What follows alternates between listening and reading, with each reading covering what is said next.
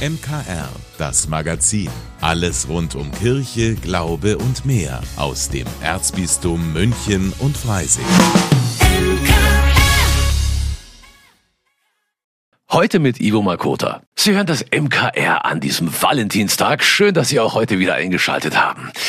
Ja, es gibt sie nicht nur im Kino, so Liebesgeschichten, bei denen man gleich ein bisschen mitschmachtet, sondern passend zum Valentinstag heute auch bei uns im MKR.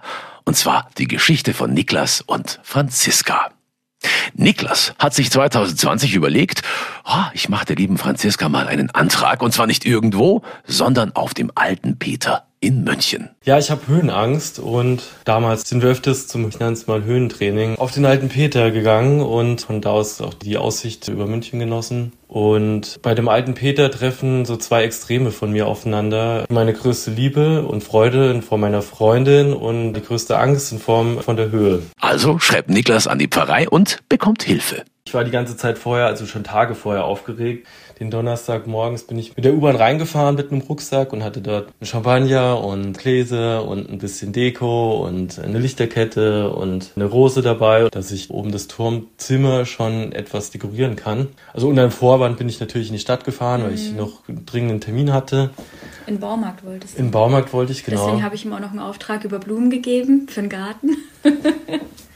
die er tatsächlich auch mitgebracht hat. Ja, genau, damit es halt nicht direkt auffällt, bin ich dann auf dem Rückweg nochmal zum Baumarkt tatsächlich und habe Blumen gekauft und wo ich dann äh, zurück in die Wohnung gekommen bin, ja, ich sag mal so, habe ich so ein bisschen wie so eine Schnitzeljagd aufgebaut. Ja, ich habe was vor mit dir, ich habe eine Überraschung für dich. Es ist in der Stadt und äh, ja, jetzt musst du eigentlich so den Ort erraten, wo das, wo das Ganze ist, ja.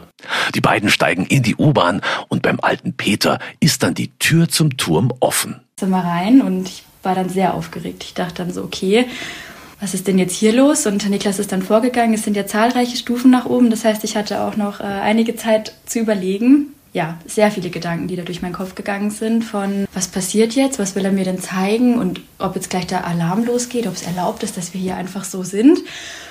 Ja, fast ganz oben hat er dann zu mir gesagt, ja, warte noch mal kurz.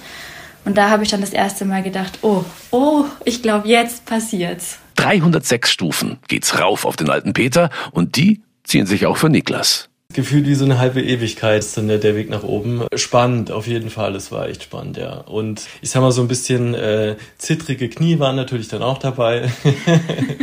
genau, und die Vorfreude halt natürlich. Ja, und die steigt auch bei der wartenden Franziska. Und dann durfte ich ums Eck schauen und dann stand Niklas da und hat ganz liebe Worte gefunden und dann ist er auf die Knie gegangen und hat die Frage der Fragen gestellt und ja, es war äh, relativ eindeutig und klar, dass es nur eine Antwort geben kann.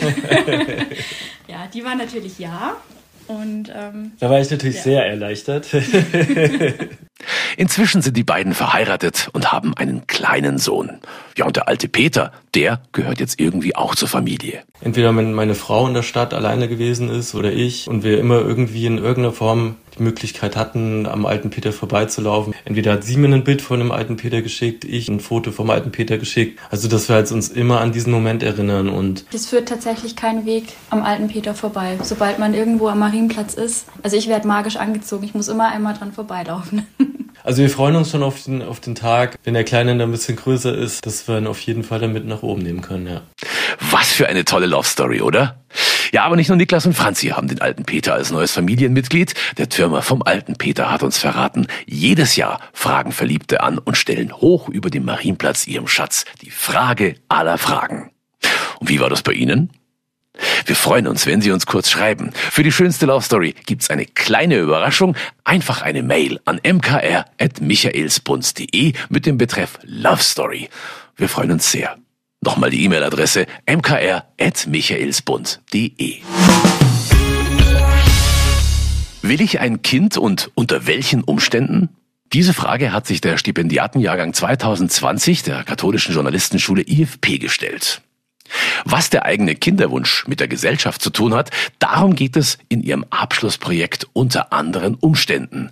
Der Geburtspodcast für Zweifelnde, der von der Deutschen Bischofskonferenz auch vergangenes Jahr mit dem katholischen Medienpreis ausgezeichnet worden ist. Bei mir am Telefon ist Alexander Schmidt. Er war Stipendiat und Chef vom Dienst bei diesem Projekt. Servus, Herr Schmidt. Moin. Herr Schmidt, ein Podcast für Zweifelnde ist der Untertitel. Die Mehrheit des Teams ist Mitte 20. Sind Sie selbst alle Zweifler?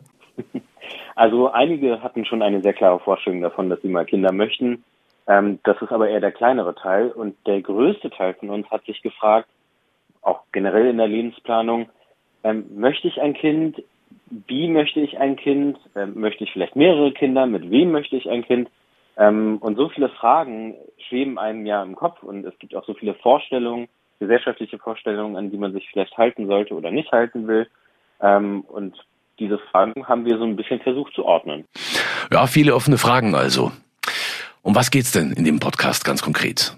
Also der Podcast will im Prinzip verschiedene Schlaglichter auf einzelne Aspekte setzen oder legen, ähm, die sich rund um das Thema Kinderkriegen und Elternsein beschäftigen. Es geht um das Thema, will ich überhaupt ein Kind? Unter welchen Umständen möchte ich ein Kind? Es geht um das Gesundheitssystem, also wie kann man Kinder bekommen? Wie ist, äh, wie ist die gesundheitliche Versorgung? Es geht um das Thema Gewalt bei der Geburt, ein Thema, was wirklich sehr, ja, was viel zu wenig Aufmerksamkeit bekommt, was aber auch sehr wichtig ist im Zusammenhang mit der Geburt. Es geht um Elternsein, um Elternrollen, um Vaterrollen zum Beispiel. Ähm, es geht um queere Eltern, auch ein sehr wichtiger Bereich. Und es geht auch um Thema, äh, um das Thema Kinder mit Behinderung. Das klingt nach einem ziemlich breiten Themenfeld. Welche Folge ist Ihnen denn besonders in Erinnerung geblieben? Also ich denke, jede einzelne Folge hat ihren eigenen Clou, das, was sie besonders macht. Ähm, mich hat sehr beeindruckt, wie offen die Menschen waren, äh, wenn es um das Thema Gewalt bei der Geburt geht, was ja wirklich ein Thema ist, äh, wo es nicht so einfach ist, darüber zu reden. Und was ich auch sehr beeindruckend fand, waren die Menschen, die in der letzten Folge ähm, gesprochen haben. Das war zum Thema Kinder mit Behinderungen und ähm, ja, wie einfach der Umgang ist, ähm, wenn man mit so einer Situation zurechtkommen muss ähm, und wie die Leute das ähm, gemeistert haben und welchen, welchen Blickwinkel sie aufs Leben hatten, das hat mich wirklich sehr beeindruckt. Und nicht nur Sie hat das beeindruckt, auch die Deutsche Bischofskonferenz. Sie hat den Podcast mit dem katholischen Medienpreis ausgezeichnet.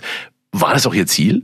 Also die Entscheidung, ob man jetzt ein Kind kriegen soll oder nicht, die soll eigentlich jedem selbst überlassen sein. Der Podcast will so ein bisschen informieren und will einfach ähm, ja zusätzliche Argumente dafür, aber eben auch die Seiten, die negativen Seiten beleuchten. Unser Ansatz ging so ein bisschen in die Richtung, Dinge konstruktiv zu erklären und nicht nur nicht nur die schlechten Seiten zu erzählen, ähm, die eben auch zum Kontext dazugehören, sondern eben auch die positiven Seiten zu beleuchten, vielleicht Probleme, äh, Problemlösungen anzubieten, einfach einen konstruktiven Ansatz an die Sache zu haben. Alexander Schmidt, Stipendiat und Chef vom Dienst bei unter anderen Umständen der Geburtspodcast für Zweifelnde des Stipendiatenjahrgangs 2020 der katholischen Journalistenschule IFP, ausgezeichnet mit dem katholischen Medienpreis. Den Podcast können Sie in den nächsten Wochen hier bei uns im Programm hören. Die erste Folge gab es schon mal am vergangenen Freitag. Falls Sie die verpasst haben, alle Folgen und mehr gibt's unter geburts.journalistenschule-ifp.com. Und wenn Sie jetzt sagen, was war denn das für eine E-Mail-Adresse, googeln Sie einfach unter anderen Umständen und IFP. Da landen Sie dann sicher auch bei diesem Podcast. Zum Start in die Fastenzeit wollen wir Ihnen heute ein kleines Unternehmen aus Regensburg vorstellen, das Katharina Scheidig und Christina Steinhauf ins Leben gerufen haben. Urnfold nennt sich das, also wie Urne und Fold, englisch für Falten, also auf gut Deutsch Urnen aus Papier in verschiedenen Formen und Farben.